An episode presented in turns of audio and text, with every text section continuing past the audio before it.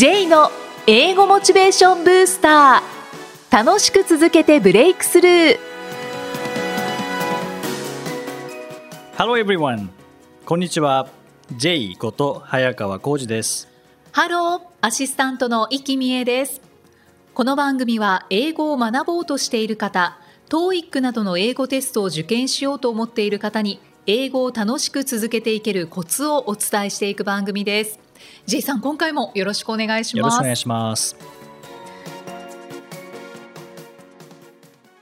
さて今回のテーマは何でしょうか？はい。今回はモノマネで学ぶ英語。ほうほうほう、はい。真似するの大事っていうのは、はい。なんか何回かお話しされたと思うんですけど、はい。まあその話に入る前にこの前あの僕モノマネライブへあ行ってきまして。あはいあのツイッターでちょろっとお見かけしました、はい、あの原口あきまささんとか、えー堀さんとか、はい。山本隆弘さんとか、えーミラクルひかるさん。この4名が出ているモノマネライブなんですけども、豪華ですね。はい。まあ、テレビでずっと見てた人たちですけどね。やっぱり実際にああいうライブで見るともうなんというかこう観察力。うんうん。もちろん似てるっていうのは似てるのはそうなんですけどあの観察力ってすごいなって思ったんですよねう。んうん観察してそれを模倣できるっていうそのがうですねすごいですねう。ん、でも結局英語学習も同じなんですよね。うんうんもう日本語を僕らはもうどうやって身につけたかし覚えてないですし、はい。よくわからないですけどでも絶対模倣なんですよね。うんうん近い人、えーまあ、両親とか、えーが喋っていることを聞きながら真似していって身につけたのが日本語母国語なのでで外国語も結局一緒ですよねいかに真似するかっていうところうんなので、えーずっとあの今 TOEIC 教えたりそのモチベーション上げるっていうことをやったりしてますけどもともと英会話を教えてた時はもう英語はモノマネだってずっと言い続けてましたね。ああそうなんですね。はいうんそれほど大事っていうことですよね。そうですねで外国語って、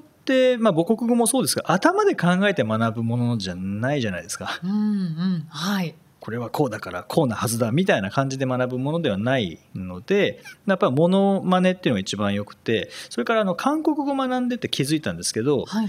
あのあこのやり方だったら覚えやすいなとかあこのやり方はちょっとうーん文字とか単語を知るだけで終わっちゃうな音声入ってこないなとか、覚えても聞いたらわからなそうだなとかあとこれはちょっと話せるようにならないなとかななんとなくいろんな気づきがこうあるんですよね。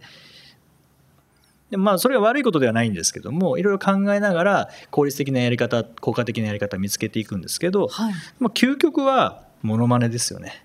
うんそうですよね。う。ん。だってモノマネって考える必要ないですからね。悩む必要ないんですよね。うんうん。その言葉をそのまま真似すればいいんですね。うんうん。だそんなに努力がいらない方法で、えー最も効果的。まあ確かに。おっしゃる通りで。で。すよね。うん。でモノマネのいいところは基本的に正しいものだけずっと真似するわけじゃないですかはい。間違ったものは真似しないので、はい。ということは正しいものをずっと触れていって頭の中に入れてるっていうことは正しく言えるようになるんですよねうんうん。でもこれもし間違えたものをたくさん目にしてたらやっぱり脳は正しいから間違えてるからっていうふうに判断してるわけじゃないので、うん。たくさん見るから頭に入れちゃいますし、うん見ないものは頭入れないのでっていうことはなんか間違いを目にするとそれは脳が覚えてしまうので間違ったことをずっと喋ってしまうのかなってうん。思うんですよね。はいうん。はい。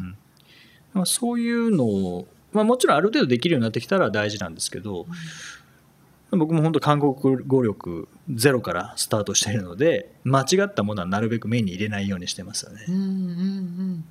そこの判断ちょっと難しそうですけどね。問題を解かないっ。ていう問題を解かないというか例えば ABCD から選べってなると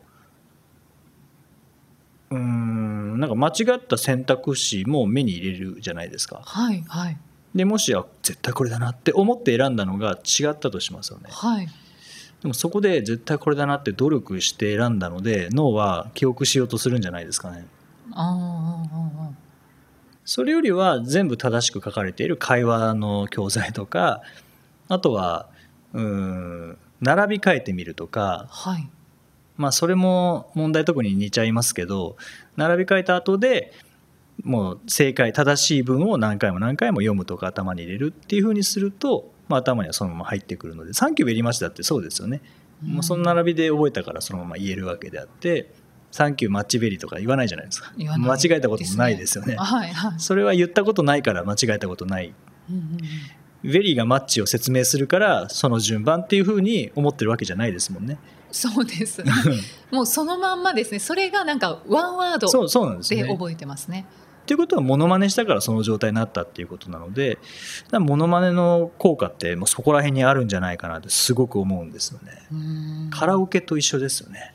うんうんうんそのカラオケでモノマネしながらカラオケするイメージで言語を学ぶと結構あの早く身につくんじゃないかなっていうのは、まあ、実際僕はそれを英語でずっとやってきたんですよね。はあの英検4級不合格だったので、あはいはい。全然覚えようとしても覚えられないのでもう全部真似しようって言って、えー聞いたものをとにかく発音を真似するっていうことをずっとやっていたらリスニングの力も上がりましたし、うん。発音も上達しましたしあとはスピーチコンテストでもうそれこそ5分分のスピーチを全部暗記してで何があっても喋れるようにした結果そのスピーチコンテストの後ぐらいからなんか流暢さが変わったんですよね。言いたいことが言えるようになってきたっていうのがあるので、じゃあそれに至るまで何したかっていうとモノマネなんですよね。うんうん。そうですね、まあ、だけど確かにモノマネそのシャドーインうグん。は非常に大事というのは、あの英語ではないんですけれども、私も今の仕事でシャドーイングはすごい大事だなとはとても感じてますね。はい、そうですよね。はい、だからそれぞれの仕事でその真似ることでだから仕事が早い人のなんか作業の仕方を真似るとか、うんうんで真似ることでいつの間にか身についているはい、っていう感覚ですよね。そうなんですね。うんで真似るって努力いらないですよね。そうですうね。ん、人間って真似るの得意ですからね。うんうん。だから例えばその商品の開発するときに特許っていうのがだから必要なんですもんね。真似られないように。真似られたら簡単にそれこそ真似されてしまうので、はいはい。らそれで特許でブロックするっていうところですもんね、うん。真似るの簡単だから、うんうん。うん。でも語学には別にそういうのないですからね、はい。うん、いかにもう真似るか。スキル伸ばす時って基本的には真似ですよね。うんうん。もうなりきって真似をするっていうふうにするともう英語だけじゃなくてもう言語だけじゃなくて全てのスキルにおいてスポーツでもそうだと思うんですよね。うんうん。や真似るの上手い人が一番早く上達するんじゃないかなって気はしますよね。うんうん。ですね。うん。じゃああんまりモノマネを重視してなかったなっていう方は真似てみる。そうですね。なんか発音が上手くならないとかもしそういう文法的にちゃんと正しい文法で話せないとかって悩んでる方は、まあ、まずは大量に真似をしてみると、うん。頭の中にそれが正しいものが積み重なっていきますのでうん。それは自然と正しいものが口から出てくるようになると思うんですよね。うん。うん。うん。はい。ありがとうございます。英語で名言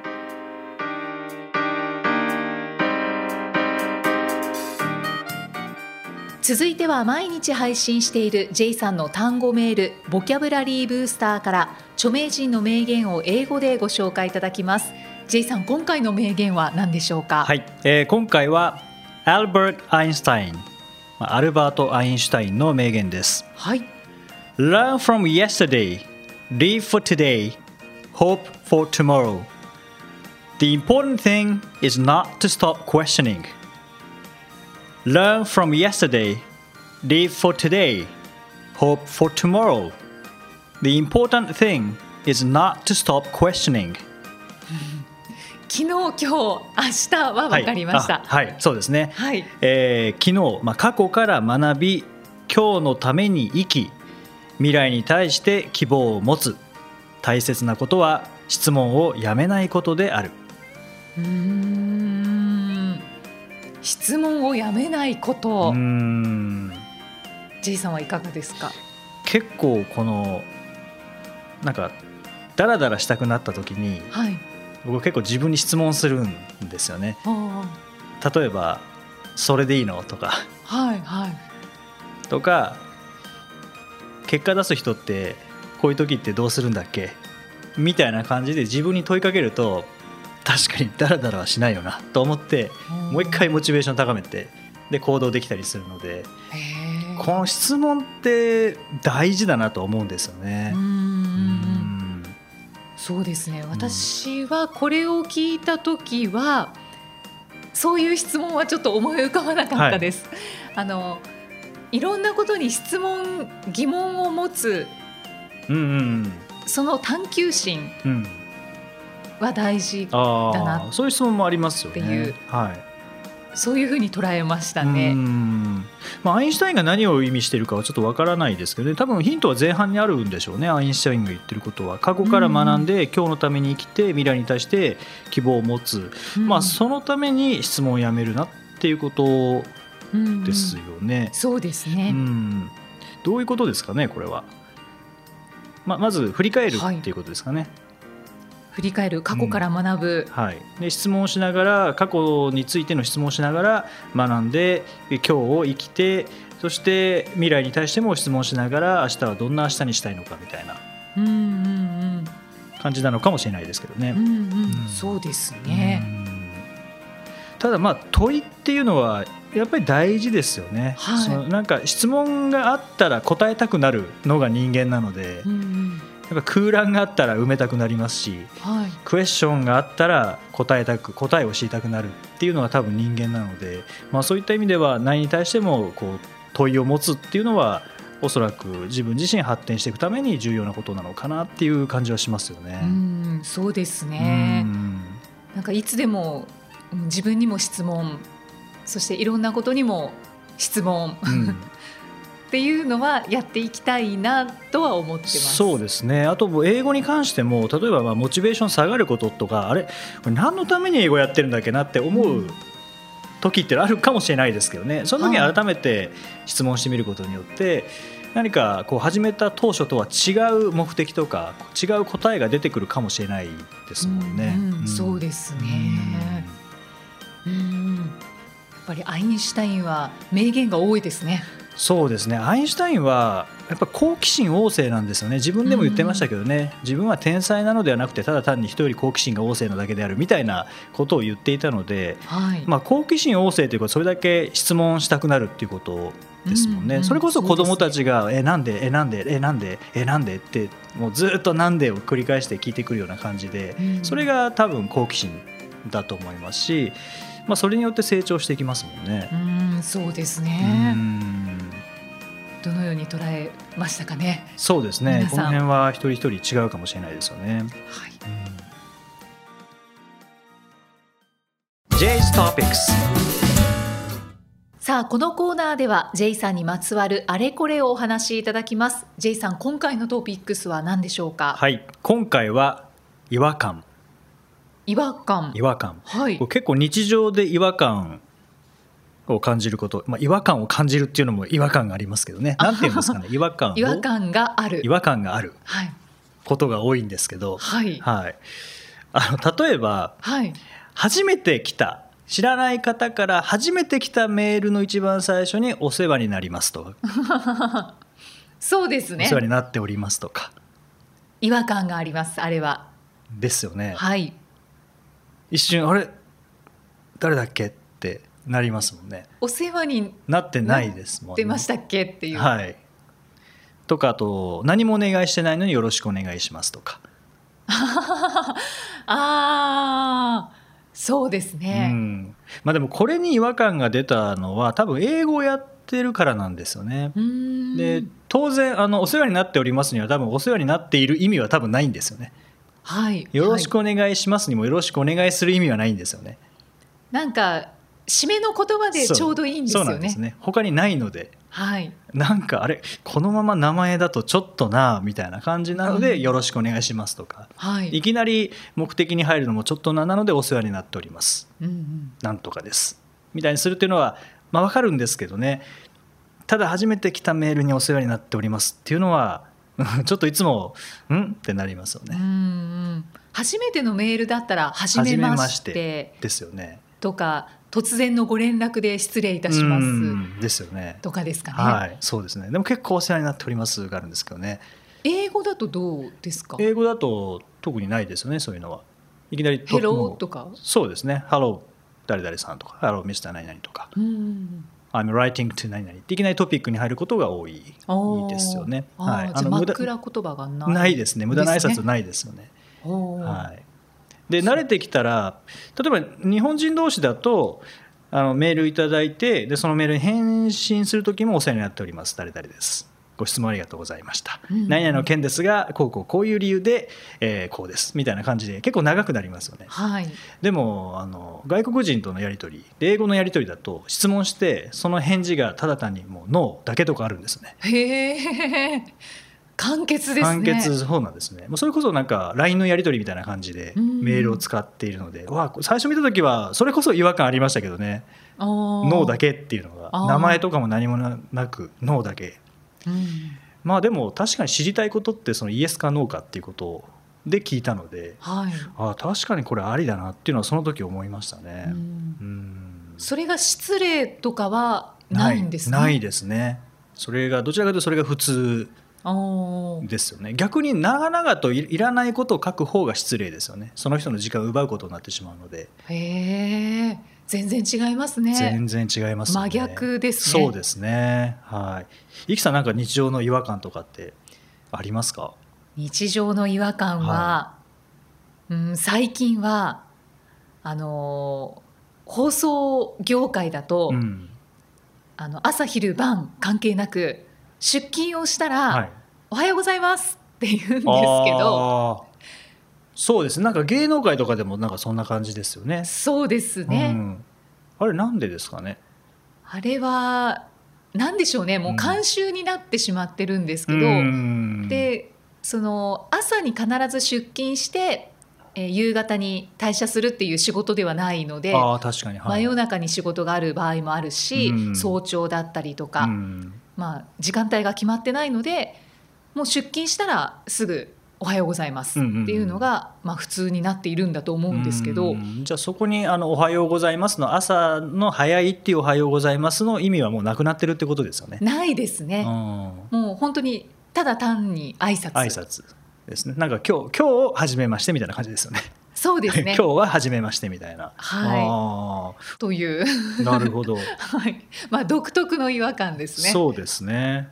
他にもきっと探せばあると思うんいですけどあるでしょうね。いっぱいあるような気がしますけどねうん。ははい、あーでも英語と日本語ではいメールのこう違いっていうのが分い。かりました。すね。はい。はい。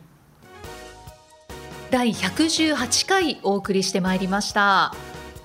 J さん、はい。あの私ですね、はい。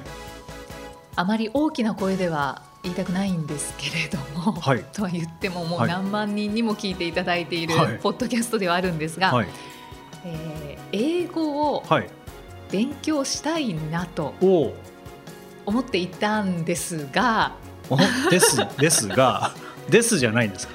えー、とちょっと12か月前までははい結構なんか火がはいこうたぎってたんですけれども、火がついてはいたんですが、はい。やろうかなってはい。決めた後に、はい。ちょっと時間が経ってしまって、はい。ちょっと火が消えてしまいました。あ消えちゃったんですか？はい早く言ってくださいそれは そうなんですねでもここ、まあ、この放送今日の収録と前の収録ちょっと時間空きましたもんねそうなんですよね。はい、はい。いつもより空きましたね。いつもより空きましたねその間に沈下しちゃったんでしょうね。これは問題ですね。問題ですか？これは問題ですね。それは大丈夫です。また思い出せばいいので。あえそもそもでもなんで急にやりたくなったんですか？12か月前に。あそれはえっ、とブライダルのお仕事をさせてもらった時に、はい。新郎様がはい。アメリカ人の方だったんです。おーはいで全く日本語を喋れないはい。方で、まあでも神父様が、えー英語を喋れる方なので、まあ神父様がこう通訳みたいな形で打ち合わせをさせてもらったりとか、は披露宴の間も私もちょっと英語を使いながらあの伝えたりはしていたんですけれど、うん。まあ、あのほぼほぼ神父様が、はい。誓いはこんなこと言ってるよっていうふうに通訳してくれてたんですね。はい。それであなんか直で伝わったらうん。もっとこの披露宴を楽しんでもらえただろうなと思ってそこからちょっとあ英語って勉強した方がいいのかもしれないって思い始めたんですけど、時間が経っちゃったと、はい、はい、はい、だけど振り返るとなんか英語勉強したくなってきまなりすね。ますよね。はい、もうおすすめはその式場に行くってことですね。もう一回行ってみてはい。行ったらその当日のことを思い出すので,、はい。で人間の脳って過去と現在と未来ってあんまり区別できてないんですよね。だからそこ行けば当日のことを多分思い出せると思うので、はい。また英語熱が出てくるので。そのお二人と写真を撮ったのであーそれは見てください。写真を見るとか、はい。はい。ああわかりました、はい。